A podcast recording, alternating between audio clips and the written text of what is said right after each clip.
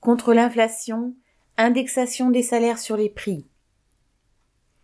L'une des prévisions de la Banque de France pour 2022 revoit la croissance à la baisse et l'inflation à la hausse jusqu'à 4,4% pour l'année.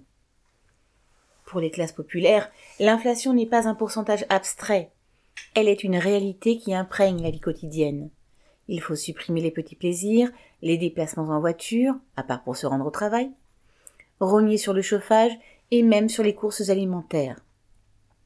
Les conséquences sont d'ores et déjà douloureuses, voire catastrophiques pour les plus précaires. Cette inflation n'a pourtant rien d'un mécanisme naturel.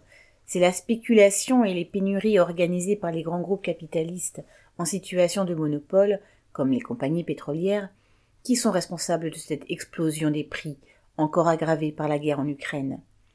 C'est un des mécanismes par lesquels la classe capitaliste augmente ses profits en réduisant la part de richesse qui revient aux travailleurs.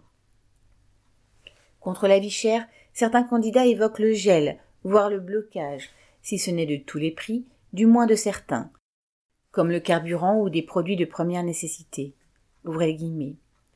Si vous votez pour moi, dans deux mois, tous les prix de première nécessité seront bloqués, a ainsi affirmé Mélenchon lors d'un meeting le 13 mars.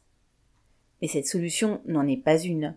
En bloquant le prix de certains produits et pas d'autres, on ne résout pas le problème d'une paix, d'une pension de retraite ou d'une allocation qui reste insuffisante pour aller au bout du mois. Et puis, qui subirait les conséquences de ces mesures de blocage des prix, sinon peut-être d'autres travailleurs? En réalité, contre la vie chère, les travailleurs n'ont que leur salaire et ce qui en découle, retraites et pensions. Les primes, exonérations diverses, aides multiples, tendent à les diviser entre ceux qui y ont droit et ceux qui passent à côté.